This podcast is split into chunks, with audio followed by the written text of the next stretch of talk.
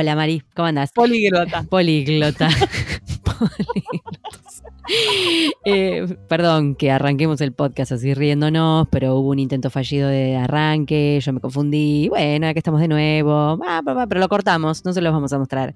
Bueno, nada, hoy tenemos una invitada que es políglota, pero políglota, políglota, onda, que te habla muchas lenguas, ¿no es cierto, Mari? Sí, lo readmiro. Muchas. Es como una capacidad cerebral muy mm. grande esa.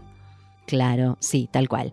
Eh, y recordamos una, mm, un video de una TED Talk que vimos acerca de esto, ¿no? De cómo los políglotas aprenden tantas lenguas. Cuando uno en general anda luchando para aprender una, además de la propia. Para hablar bien una lengua. Para hablar bien la propia, para empezar, y después aprender una extranjera. Bueno, es muy interesante la charla. La chica que la da se llama Lidia Mashova, no sé cómo se pronuncia. Eh, se llama The Secrets of Learning a New Language, por si alguien la quiere buscar en YouTube. Eh, y me pareció súper interesante a ver, no es que mañana voy a empezar a aprender cinco lenguas después de ver esta, este video, ¿no? No pero eh, se concentra, ella se puso a investigar, a, preguntarle a otros políglotas cómo era que habían aprendido tantas lenguas. Y cada uno había encontrado como un método muy particular para aprender la lengua que querían aprender. Muy particular, muy particular. Por ejemplo, salir por la calle, hablar con extranjeros y ver qué pasa. Mandarse, mandarse, tirarse a la pileta. Mandarse, tirarse a la pileta.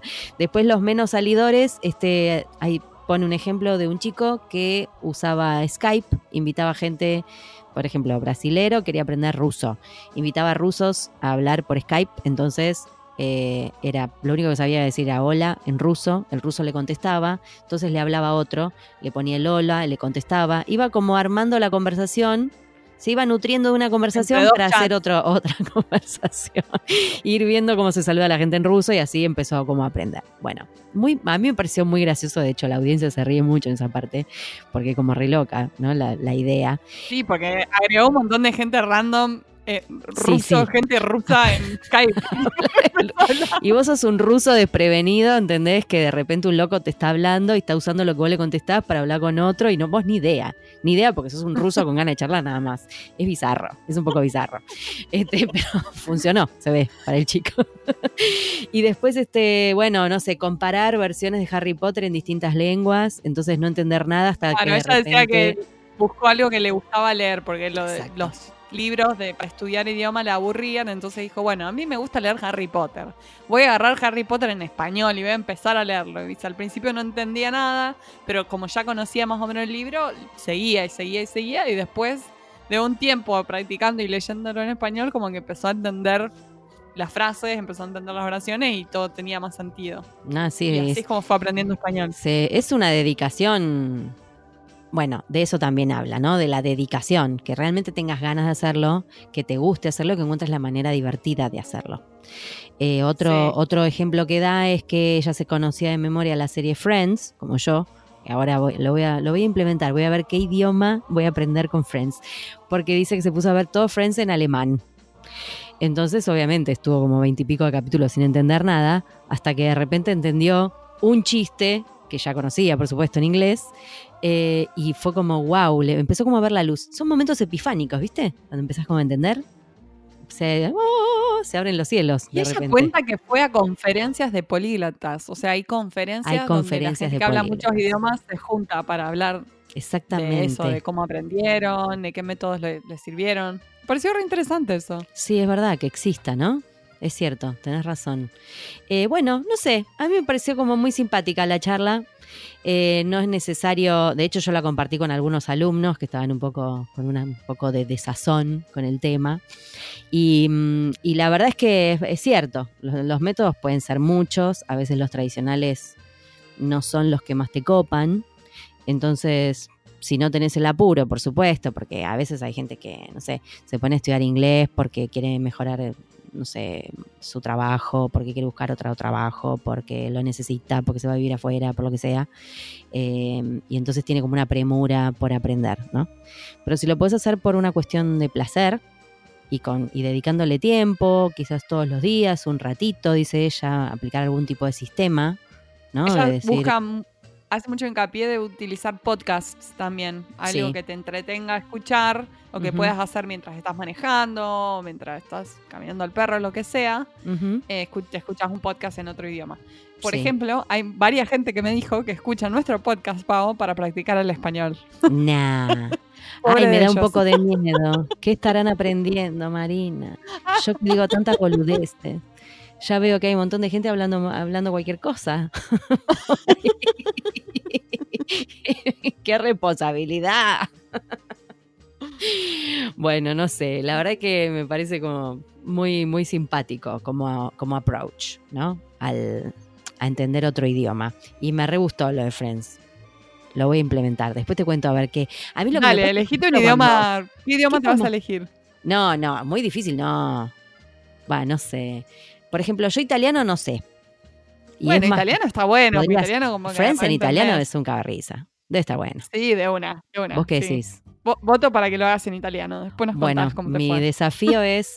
Voy a ver si lo encuentro, porque no sé si lo tengo, si tengo ese, la opción de ese idioma. Me tendría que fijar en mi coso, ¿no? En mi proveedor. Y si no, por YouTube seguro que se encuentra. En algo. YouTube algo voy a encontrar. Aparte, post de verdad me la sé de memoria, o sea que estaría bien. A mí lo que me pasa, pero no es que lo aprendo, sino como que se me acostumbra el oído cuando veo una película en otro idioma que no conozco. ¿No? O cuando vi la serie Merlí. Está bien que el catalán quizás no está tan lejos del español, pero vi Merlí y al cuarto capítulo ya sabía palabras en catalán. O O expresiones. sea, sos casi políglota, Pau. Básicamente.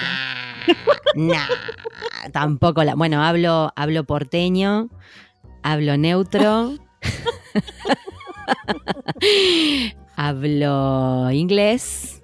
eh, no, no, francés y portugués ya los estoy, ya estoy chapuceando, ya no, ahí ya no.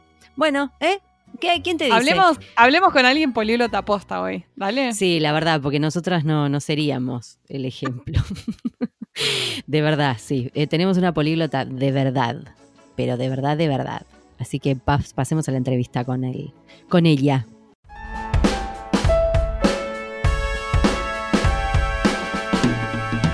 Hoy tenemos el gusto de entrevistar a Olga Jensnik. Ella es licenciada en Traducción e Interpretación por la Universidad Pompeu Fabra de Barcelona, España. Tiene un máster en Mediación Lingüístico-Cultural por la Universidad La Sapienza en Roma y un máster en Traducción, Interpreta- Interpretación y Estudios Interculturales por la Universidad Autónoma de Barcelona. Actualmente escribe la tesis doctoral sobre las estrategias cognitivas para la resolución de problemas de traducción bajo la dirección de la doctora Amparo Hurtado Albir y el doctor Cristian Ovalla Soler. Es traductora e intérprete de francés, inglés, italiano, polaco, español y catalán. Wow. Además de, además de especialista en marketing digital, redes sociales y comunicación.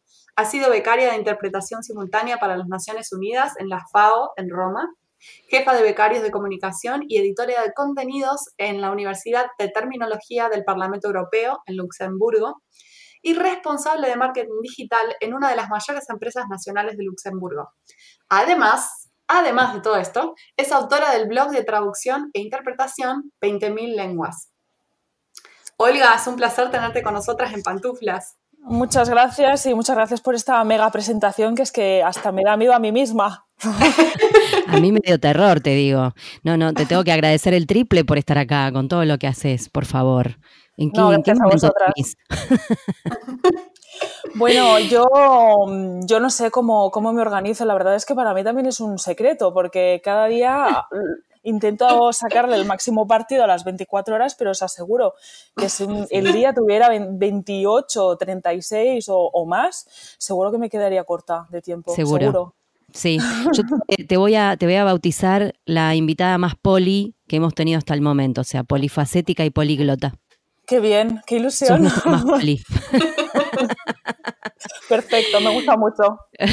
Bien, genial. Eh, Olga, ¿dos, ¿estás en Luxemburgo vos? Sí. ¿Ahora? Ah, Sí. wow. Nunca, nunca triangulamos con Luxemburgo. Mira, Marina está en Los Ángeles y yo en Buenos Aires. O sea, esto es como. Ah, qué bien. Somos las Naciones Unidas. Básicamente, el, triángulo, de las Bermudas, un poroto al lado de esto. Ah, me encanta. Sí. Bueno, bienvenida entonces. ¿Estás en pantuflas? Tengo que preguntar. Sí, sí, yo sigo en Instagram, en Twitter, yo sí, sí, os sigo totalmente. Ah, no, yo os preguntaba si las tenías puestas las pantuflas, ¿eh? Ah, las pantuflas. Sí. No, no, O las porque zapatillas. que decir- no sé cómo le decís. No, no, porque es que hace mucho frío en Luxemburgo y tengo la, la calefacción puesta a tope. O sea, a Ah, más no poder. Tengo 26 grados en casa. Apa. O Sí, no, es que a mí me gusta, me gusta el calor. andas descalza directamente. Sí, totalmente. Más o menos. bueno, está bien. En patas puede llegar a ser un especial. Un especial Sí. de en pantuflas. Sí, Sí, ¿por qué no? Claro. Genial. Yo te quiero preguntar sobre de todos los idiomas que dominás, ¿con cuál trabajás más y si encontrás diferencias entre los trabajos de un determinado idioma, de los otros? Diferencias ya sea en tarifas o de urgencia o de tipo de clientes. Nos interesa saber eso. Sí, eh, actualmente trabajo sobre todo con francés e inglés. Eh, sobre todo con el francés porque aquí en Luxemburgo es una de las lenguas oficiales, aunque tengo que deciros que el luxemburgués, que es lengua oficial de la nación desde los años 80 del siglo pasado, está empezando a mm, pues, tener más importancia cada vez. Pero cabe decir que el francés seguido, seguido del alemán son las dos lenguas más importantes aquí. Entonces el, el, francés es la lengua con la que más trabajo actualmente, seguido del inglés, porque aquí en Luxemburgo todo el mundo habla inglés, desde la cajera hasta la señora que trabaja en la farmacia, hasta el policía que te pone la multa, todos, todos hablan inglés. Sí, sí, te, la, te ponen multas en inglés también si quieres. ¿eh? O sea, ¿Te detienen?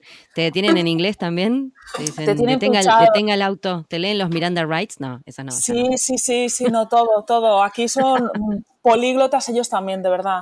Wow. Entonces, sí, sí, chicas, aquí, por ejemplo, en, la- en las escuelas los niños aprenden en luxemburgués, en francés, alemán e inglés y salen de, de primaria, secundaria, salen con cuatro lenguas. O sea, Me encanta eso. es alucinante, alucinante. Porque además de, de niño aprendes, no sé, mucho más rápido. Ah, está buenísimo, me encantó. Quiero conocer un niño luxemburgués. Ya. Pues, pues Debe os voy ser a como- decir que son, de verdad, son una bomba, porque Sí. cambian de lengua, bueno, es que de verdad, hablan perfectamente sin acento, es que es un gusto hablar con ellos, de verdad, Guau. es un gusto.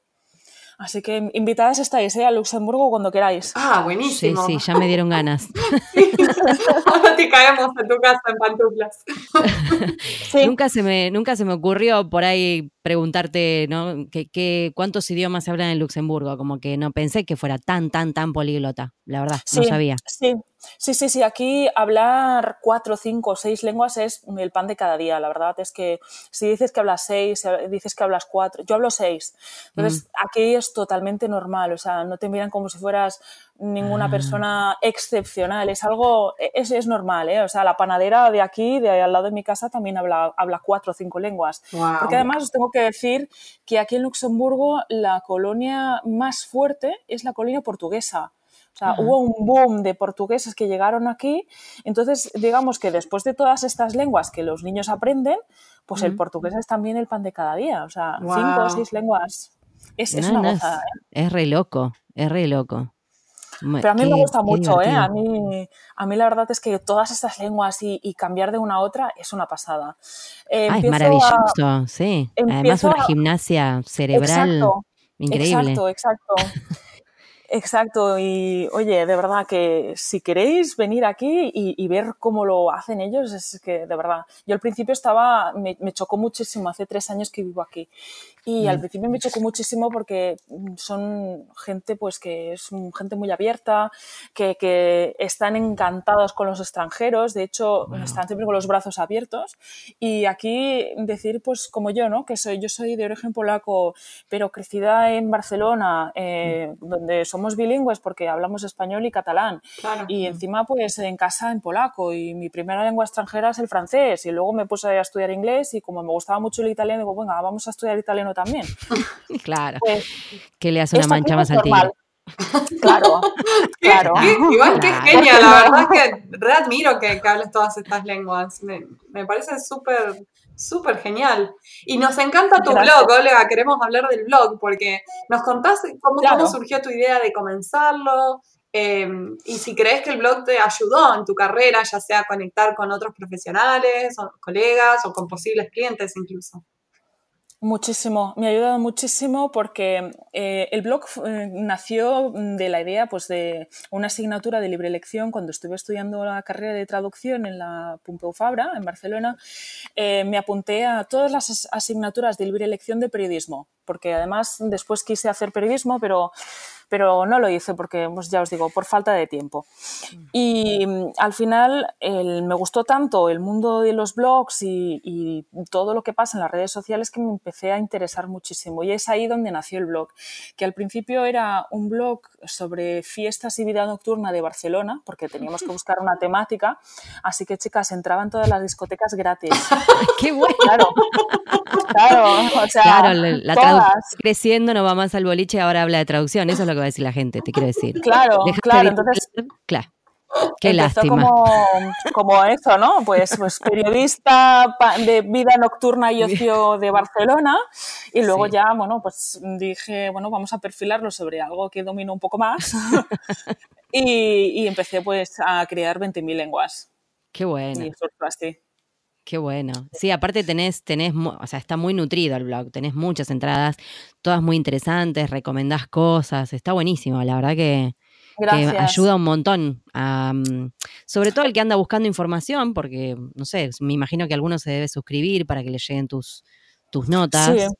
Eh, y mucha gente que quizás empieza recién con la profesión o está ahí interesada y empieza como a ver de qué se trata, ¿no? sí, correcto. No, no, además recibo muchos emails, muchos mensajes de, alumnos y de gente también que me pregunta, oye, ¿qué debería hacer? ¿Debería contactar a una empresa o debería empezar a mandar eh, pues correos con mi currículum a, clientes eh, pues directamente sin pasar por una agencia? Hay muchísimas preguntas, muchísimas, y en todas las lenguas. ¿eh? Así que es una gozada poder ayudar y pues que la gente se fije en el blog y diga, ostras, vamos a preguntar porque tenemos dudas. Y si entre todos, yo, siempre intento que, el blog sea pues como como una duda abierta en un sitio donde todos pueden eh, buscar respuestas a las dudas que tienen, ¿no? Y si pues yo no sé, porque yo no lo sé todo, pues eh, seguramente sabré recomendar a alguien que pues, sea especializado en traducción audiovisual o se especialice en, pues no lo sé, revisión de textos jurídicos. Y a partir de ahí sí que se crea un, vínculo con otros especialistas y otros colegas, colegas de profesión que se agradece muchísimo. y aparte, pues abre puertas, ¿no? A mí me abrió la posibilidad de venir a Luxemburgo mm. y, pues de trabajar en terminología en el Parlamento Europeo cosa que no me hubiera, no me hubiera pasado si, no hubiera sido por el blog.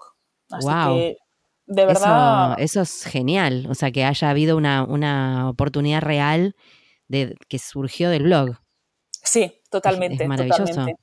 Hermosa, hermosa experiencia. Em, bueno, nosotros estuvimos viendo esto de, que ayudas también a, muchos eh, traductores nobles, que se generan muchos debates también en la sección de los comentarios y que vos los manejás con mucha paciencia, con mucha elegancia. Te felicitamos. Muchas gracias, yo lo este, intento. quizás tengas a mano alguna anécdota jugosa, chismosa, algo que nos quieras contar, porque nos encantan esas anécdotas. Al rojo vivo. Al rojo vivo, sí. Sí, que Al rojo vivo. Me pasó, mira, hace poco, hace poco, o sea, hace unos meses me escribió un chico, un estudiante que había acabado la carrera y tenía pues muchísimas dudas, ¿no? empezó pues, eh, pues con un tono bastante informal, simpático, abierto. Mm. Y claro, o sea, como todos, todos tenemos nuestras cosas, nuestros encargos, nuestros horarios y, nuestras prioridades. Y me encanta contestar a los mensajes, pero no significa que te conteste al cabo de cinco minutos. Porque no siempre se puede, ya me gustaría, ¿no? Entonces el chico al ver que no, no, contestaba empezó a mandar y a insistir más mensajes como preguntando, bueno, yo creo que has abandonado el blog porque ya no contestas, ya no eres tan mm. reactiva. Entonces em, empezó, ah, empezó a subirse un poco de tono, ¿no? Y dije, bueno, chico, digo, me encantaría poder ser más activa, pero oye, más de lo que hago ya no puedo. O sea, es que uno tiene sus límites y somos seres humanos de carne y huesos. Así que nada, el chico se lo tomó un poco mal y empezó pues a, pues como decimos en, España, a pavonear un poco, ¿no? Entonces ahí Sí, ahí me supo un poco mal porque digo, mira, yo sé que eres joven, tienes ganas de comerte el mundo, pero tenemos que hacer una cosa y es que hay, hay Rafael eh, Raflosa en Twitter, dice, predica que hay que ser también muy humilde ¿no? en este mundo porque todos tenemos ganas de comernos el mundo y de tener más clientes y de pues, tener más ingresos y más ganancias y, y ser mejores y mejorar como profesionales, pero todos tenemos que empezar por una puerta pequeña.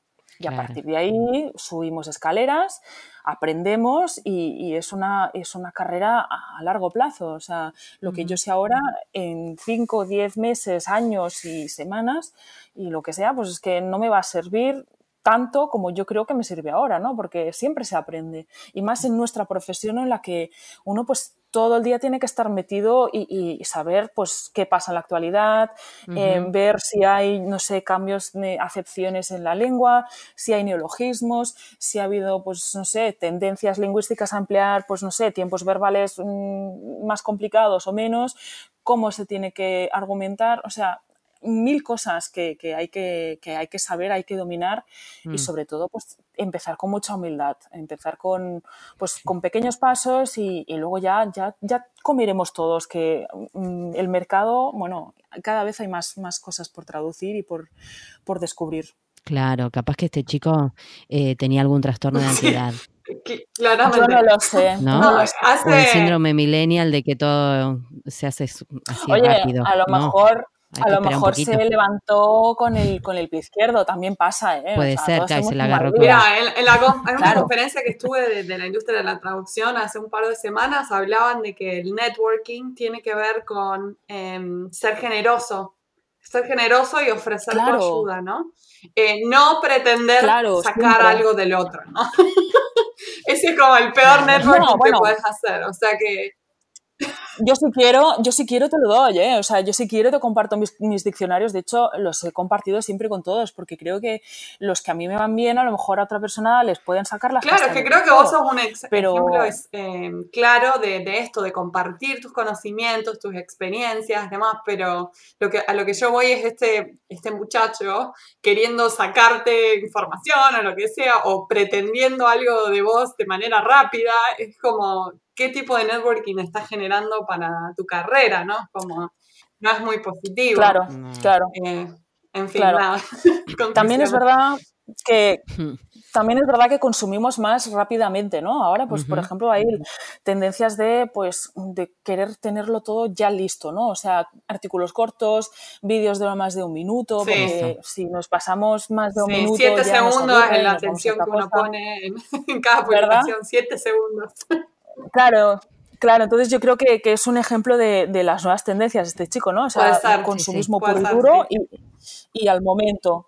Yo a lo mejor soy de la vieja escuela porque ya no soy teenager, pero bueno, oye, es lo que hay y me intento adaptar y estar también, pues, mm, ser como una esponja, ¿no? Pues eh, aprender, seguir pues evolucionando y dar lo mejor de mí misma para poder ayudar a los demás. Y luego, chicas, os digo de verdad, lo hago sin ningún ánimo de lucro. Yo no cobro por el blog, no cobro por los emails, no me interesa. O sea, lo que hago es, lo hago porque a mí, en mi momento, cuando yo me formé como traductora, es lo que me faltó. Y mm. lo eché muchísimo en falta. Y creo que si yo puedo compartir lo que yo he hecho en falta, que seguramente más traductores noveles eh, pues tendrán esta misma sensación, pues oye, mejor que, que, no tengan esta sensación de estoy perdido, he acabado la carrera y ahora qué, porque la verdad es que fueron momentos de pánico, auténtico pánico, y si eh, yo pues con cuatro o cinco artículos, emails o con charlas incluso puedo ayudar a que una persona no esté tan perdida, pues yo la primera, me apunto siempre, voluntariamente. Sí, es cierto, porque además, bueno, no sé cuándo eh, te recibiste o terminaste tu carrera de, traductora o empezaste a trabajar como traductora, pero cuando yo terminé no, no existían, pero ni el 10% de las cosas que hay hoy para, para, para leer, para enterarse. Eh, es un trabajo que, que, se va incrementando por un montón de gente como vos que intenta, digamos, es que a otro no le pasa lo mismo. Sí, ayudar, ayudar a, que la profesión avance también y a compartir conocimiento. Genial. Y, y, a que se nos reconozca como, como profesionales, ¿no? No el el mero hecho de que eh, mi primo que pasó su verano en Estados Unidos eh, habla inglés y me puede traducir el, el libro Sí, de tal Harry cual. Potter en Es lo típico, americano. es lo típico. De hecho, una de, la- una de las preguntas No. que tenemos es sobre esto, porque en el blog hablas incluso sobre la gente que opina sobre la traducción y no tiene mucha idea sobre- de la profesión. Eh, y a los traductores hoy nos sigue pasando que la gente no entiende lo que hacemos o que la gente dice cosas como, pero ¿para qué sirve el traductor si está Google Translate? O sea, ¿qué es lo que la claro. gente Y- y comúnmente también- te, te- te piensa cuando vos le decís que sos traductora?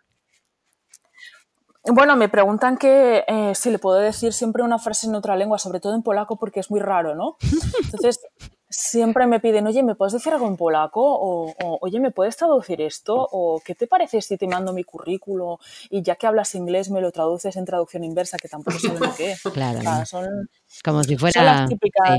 sí, Sí, sí, sí, sí. o- soplar y sale el. Sí, el sí, yo soplo, sí, sí, sí, lo hago por amor al arte. Sí. Entonces, y no tengo, tampoco tengo facturas que pagar a final de mes, No, nada. claro, bueno, vivimos del aire, sí.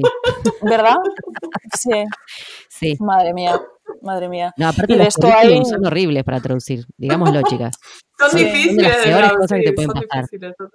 Son Sí, difíciles. porque O sea, tenés que realmente investigar mucho para, para hacer un bien un currículum. Depende, ¿no? El currículum, pero en general. sí. Y depende también a dónde lo vayas a mandar, porque si lo mandas a- si lo mandas aquí en Luxemburgo tiene que ser, bueno, tiene que ser como una pintura de Picasso, tiene que haber de todo, Claro. multicolor, tienes que acabar la carrera y ya tener como 15 años de experiencia porque es lo que te, lo que te piden. Y sí. Y hablar Entonces, cinco claro, lenguas. Hablar mínimo, mínimo cinco lenguas. Si no, y si sabes más, si sabes más, la frase del millón es un plus. Claro. Así que, Claro, es un plus, bueno. tal cual. Si sabes menos, no, sos analfabeto. Ya ni voy. Exacto.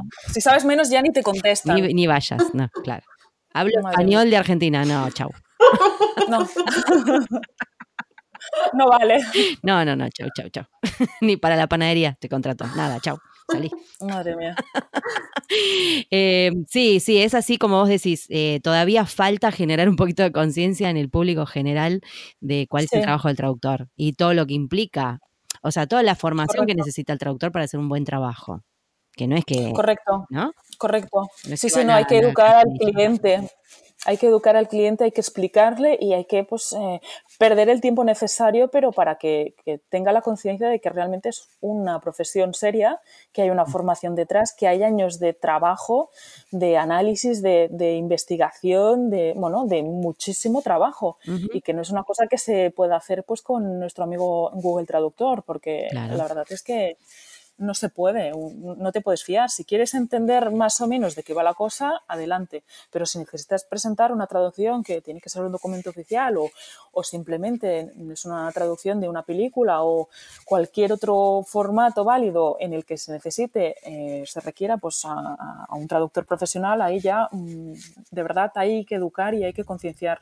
Ujú. Y es un trabajo que no me canso, sobre todo no me canso en, en decirles qué diferencia hay entre un intérprete y un traductor. Yo no sé si Sí, en todos lados. igual. sí. Sí, también. Uf, Sí, Es- es que también es se, confunde ¿eh? todo en general. Eh, ¿Qué es un intérprete, qué es un traductor, qué es un traductor y qué es un profesor de inglés? ¿Qué es un, Sí, un sí. traductor y una persona que habla, que, como decís vos, estuvo un verano en Estados Unidos y por ahí maneja el inglés? sí, sí, Hay sí, mucha gente que Un confunde traductor y un todo. simultáneo, ¿no? diccionario, también hay confusión ahí. Sí, también. Sí, Ah, sí, el bueno. diccionario es genial. Es genial. ¿No la Sí, sabes? Te dicen, ¿no la sabes? Y no, la verdad que me viste cara de libro. ¿Vos sabés todas las palabras de- que hay en el diccionario español? No, bueno, yo tampoco. sí, ¿No? Digo, madre mía. La pero bueno, a veces es una cuestión de falta de. Es falta de empatía y es falta de conocimiento, que en realidad, bueno, puede ser que la gente no tenga la, no tiene la obligación de saber todo sobre nosotros. Claro. Pero nosotros podemos ir contándoles. Ah, no, no, yo creo que esa en parte es cierta obligación que Es tenemos obligación, sí. Nuestra, ¿no? Como, como profesionales de- del sector es pues empezar a, a, pues, abrirle los ojos a los clientes, explicarles un poco de qué va la cosa, ¿no? sí. De igual modo cuando se van a operar y tienen que hacerse, no sé, pues una operación a corazón abierto, no van a ir al pediatra, van a ir al cardiólogo, ¿no? Pues Y aquí yo lo mismo. creo que sí. Sí. Así que sí que hay, hay, que marcar diferencia y hay que ser muy, muy educado, pero hay que, hay que decirles cómo son las cosas. ¿eh? Aquí Google Traductor mm, no, no va. Voy a retomar lo que dijiste, lo de la obligación, porque es verdad. Queridos traductores, todos tenemos la obligación moral de tomar un cliente y devolverlo al mercado con algo aprendido, para mí, ¿eh? Totalmente. ¿no? Como una mejor versión de ese cliente. si ya te cagó la vida a vos, que no se la cague a otro, en lo posible. Digo, sí, por favor. Y con disculpas por el lenguaje eso es, pero hay que decirlo así. Ah, no, no, nada de disculpas, las cosas como son. Olga, en tu blog hablas sobre los clientes que hay que no son muy buenos o que mejor perderlos que encontrarlos, básicamente. Eh, hay una publicación que nos causó especial gracia con respecto a esto, porque todos hemos encontrado ese tipo de clientes eh, malos, digamos. ¿Nos harías un mini resumen de este tipo de clientes y en contraposición también con estos clientes no tan buenos, en tu experiencia, cuáles son los clientes realmente buenos y que valen la pena cuidar y cuáles son sus características? Bueno, los que vale la pena cuidar son los que te dejan, eh, los que te dan una fecha de entrega eh, buena. Estos son los mejores porque ahí tienes pues más tiempo para poder ver realmente, poder hacer las cosas mejor, ¿no? Yo siempre intento alargar al máximo la fecha de entrega porque ahí pues también no tengo que trabajar corriendo, ¿no? Pero no siempre es posible y ahí también hay que ver mm, cómo se organiza uno y si realmente es factible. ¿no? A mí lo que no me gusta es eh, dividirme las traducciones con otros traductores y luego mandarlo todo a un revisor porque creo que hay varios estilos, mm, hay tantas traducciones como traductores en el mundo, así que ahí ya entiendo que hay, que hay ciertos encargos que, que deben ser así, pero si se pueden evitar, yo soy la primera que levanto la mano. Para clientes malos, tuve uno particularmente malo, pero muy malo, que durante un día me llamó como cuatro o cinco veces porque me mandaba un email y después del email me llamaba como para decirme, oye, que te acabo de mandar un correo. Por favor, qué pesado. Te acabo de mandar un correo y te acabo de mandar pues dos párrafos más porque me acabo de dar cuenta que, el documento no estaba del todo bien y entonces lo he estado un poco mejorando y he hecho algunos cambios. Entonces te lo mando oh, actualizado. Y así como cuatro veces. No, no. Final, claro, tienes que, tienes que explicarle las cosas, ¿no? Yo le dije la primera vez, digo, mira, es que no me puedes hacer esto porque me has dado una fecha de entrega y pues hay pues ciertas cosas que tienes que respetar. Yo la respeto por mi parte, pero tú tampoco me puedes enviar un, documento cada dos horas diferente, porque no se trata de una coma o de un sinónimo, se trata de párrafos enteros, chicas. Y ahí, por, por mucho, mucha traducción y mucha memoria de traducción que tenga, es que hay algunas que no. Y ahí, pues, son más palabras, es más texto, es más tiempo y también pues el presupuesto es diferente, ¿no? Sí, sí. Y, el, y, el, tiempo es diferente, porque el tiempo que yo tardo en hacer cosas extra que llegan mientras yo estoy traduciendo, pues también se contabiliza, ¿no? Entonces, esos son los, los, peores clientes que hay. Y aquí en Luxemburgo hay muchos así. Oh. Muchos así. Y son todos workaholics, ¿eh? Todos son workaholics. Ay, no, no. Yo lo, eso, ese, ese particularmente ese tipo de cliente es el, para mí es el más detestable de todos. Sí, Pero porque es esto que vos decís, vos haces una planificación, de repente te tira por la borda la planificación, eh, son más palabras, porque en definitiva, por más que cambie una palabra, si ni siquiera te dice cuál cambió, tenés que ir y mirarla, tenés que revisar todo de nuevo. Es como volver a traducir. Tampoco te va a querer pagar el nuevo párrafo todo entero. O sea, encima hay que ponerse a discutir. Es una, no, es una pesadilla.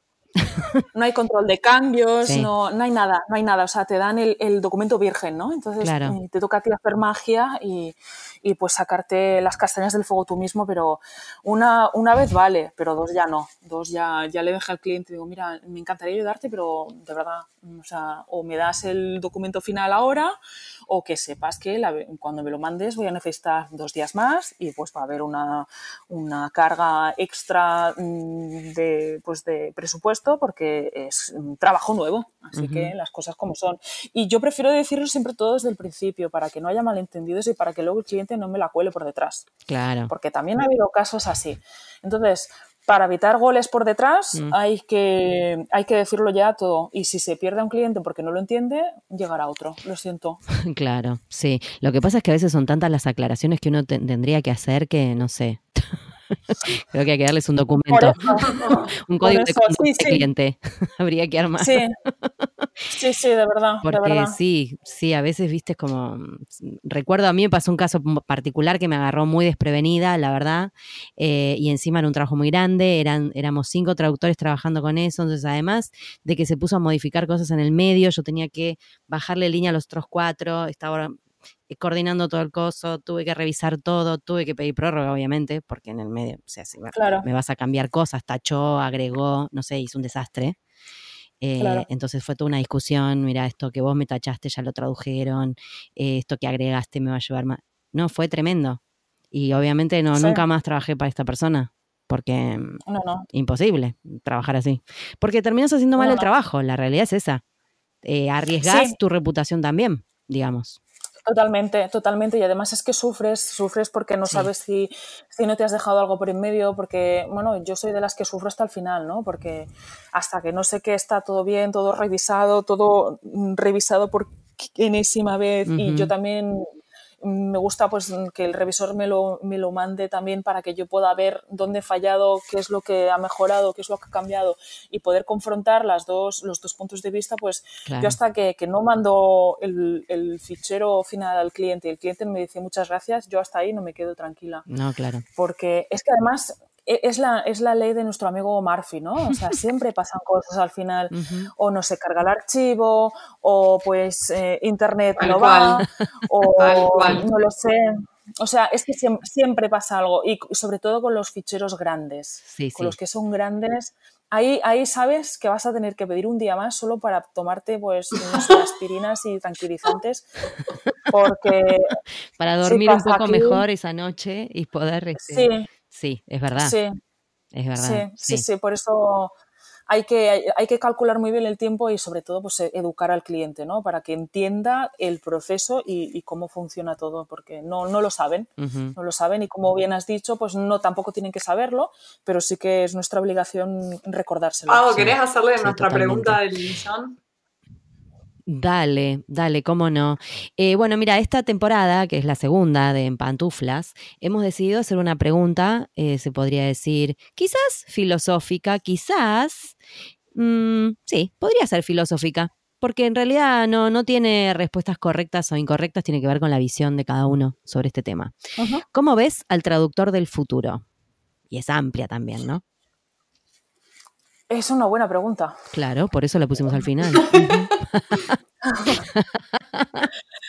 bueno, el traductor de ahora, que es diferente al traductor de cuando yo acabé la carrera, porque tiene más herramientas a su, a su disposición, eh, también tiene las cosas más fáciles mm, si lo comparo con lo que yo tenía que hacer cuando, cuando me tocaba traducir. Eh, yo, por ejemplo, empecé traduciendo en tercero de carrera. Mm. Eh, traduje, nunca lo habría, dicho, del español al latín. Una felicitación de Navidad para una empresa que me pidió que les tradujera Feliz Navidad de parte de toda la empresa en latín. Entonces ahí saqué diccionarios, saqué gramáticas y empecé pues, a, sacarle, quitarle el polvo a, todos los manuales que tenía de latín, porque además yo estudié latín y griego clásico. Ah, me faltaba eso en la bio. Nos mentiste. Bueno, bueno, más, bueno, más idiomas. Lo voy a Más, más. Es que ya tanto vivir por aquí en Luxemburgo, al final se me enganchan todas las pegas de la gente, ¿sabes? Pero bueno. y al final yo, yo, creo, yo creo que, que, el traductor del futuro tendrá aún más herramientas a su, a su disposición, mejores, mejor preparadas, mejor elaboradas, más precisas. También imagino que, se encontrará con más dificultades o dificultades diferentes a las que nos encontramos ahora, pues a lo mejor con, clientes pues menos, eh, no sé, menos humanos y más máquinas, por ejemplo o pues con eh, agendas electrónicas más elaboradas en las que pues te entre una traducción directamente y te la tengas que descargar y tengas que trabajar tú todo, ¿no? No lo sé, lo estoy hablando en, un caso hipotético, pero del lado bueno, del lado positivo, creo que, va a tener más herramientas a su disposición, que también sabrá manejarlas mejor, porque cada vez estamos mejor preparados para utilizar más software elaborado. Eh, también creo que se va a saber sacar más las castañas del fuego, porque mm, ahora mm, todos los niños saben utilizar Internet, todos saben hablar mm, y bajarse aplicaciones y, pues hacer colgar vídeos en TikTok y colgar vídeos en Snapchat y, hacer Instagram Stories, ¿no? Todo el mundo lo sabe, pero nadie sabe cómo han aprendido a hacer eso. Entonces, yo creo que esa es una es, algo positivo que juega a favor del traductor del futuro, ¿no? Que, está tan, va a estar tan rodeado de tecnología y de recursos en línea que al final mm, no van a suponer algo nuevo para él, algo que nosotros tenemos, nosotros tenemos que aprender ahora, a un traductor del futuro mm, pues no le va a llevar tanto tiempo, porque también hay programas y hay, hay los programas igualmente en las universidades cada cuatro años se modifican. Entonces se modifican porque hay una junta de profesores que eh, estudia el mercado, ve las diferencias que hay, la, evolución del mercado hacia dónde va y en función de eso adaptan las asignaturas y adaptan también el material didáctico que enseñan a los estudiantes. Mm. Entonces, lo que se pretende ahora, yo por ejemplo, con el doctorado que hago, pretendo ayudar a los estudiantes a que no se encuentren con tantas dificultades a la hora de traducir. Entonces yo creo que el traductor del futuro va a tener más herramientas a su, a su favor que van a ayudarle, va a estar mejor preparado y pues también tendrá dificultades distintas a las que tenemos ahora, pero destacaría lo que hay a favor. Bien, me encantó. No lo había pensado ¿eh? mucho lo de, lo de... Es verdad que la nueva generación está como natural, naturalizada, digamos, con lo que es la tecnología que para nosotros tuvimos que aprender. Y está otro ritmo. Muy interesante tu punto. También.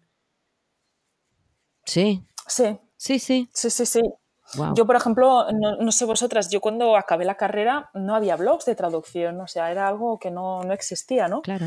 Eh, y cuando empecé mi blog hace cuatro, cinco, eh, hace cinco años, eh, el, de traducción de 20.000 lenguas era uno de los, quizás no uno de los primeros, pero tampoco era uno de los 15.000 que hay ahora, ¿no? Entonces, Em, empiezas un poco, y también lo ves por las estadísticas, ¿no? Pues antes a lo mejor eh, había más gente que compartía contenido, pero es que ahora estamos tan bombardeados de buen contenido que también es difícil mm, pues detectar filtrar el buen contenido, sí, qué es lo que es mejor, ¿no? sí. Exacto. Exacto, entonces ahora la, digamos que lo, complicado es identificar la fuente, ¿no? que la fuente sea una fuente fiable de información y que a partir de ahí pues uno sepa que en ese blog, esa página, esa, ese recurso que está empleando es un recurso válido del que se puede fiar con los ojos cerrados. Aunque yo no me fío nunca de nada, ¿eh? o sea, yo siempre lo, lo miro tres veces, incluso mm, pues algo que yo sé que, ya he revisado. Prefiero siempre tener pues esa última revisión. Mm. Bueno, nosotros recomendamos al 100% el blog de Olga, así que vayan a 20.000lenguas.com a seguirla porque es lo más Gracias. Sí, sí, sí, la verdad que sí, está buenísimo. Eh, hace un placer, Olga, charlar con vos. Te agradecemos un montón que te hayas tomado este ratito para estar acá en pantuflas, aunque estés en patas eh, y sepas como 10 lenguas. Te queremos igual. Muchas verdad, gracias. Gracias, Olga. Gracias a vosotras. Un placer.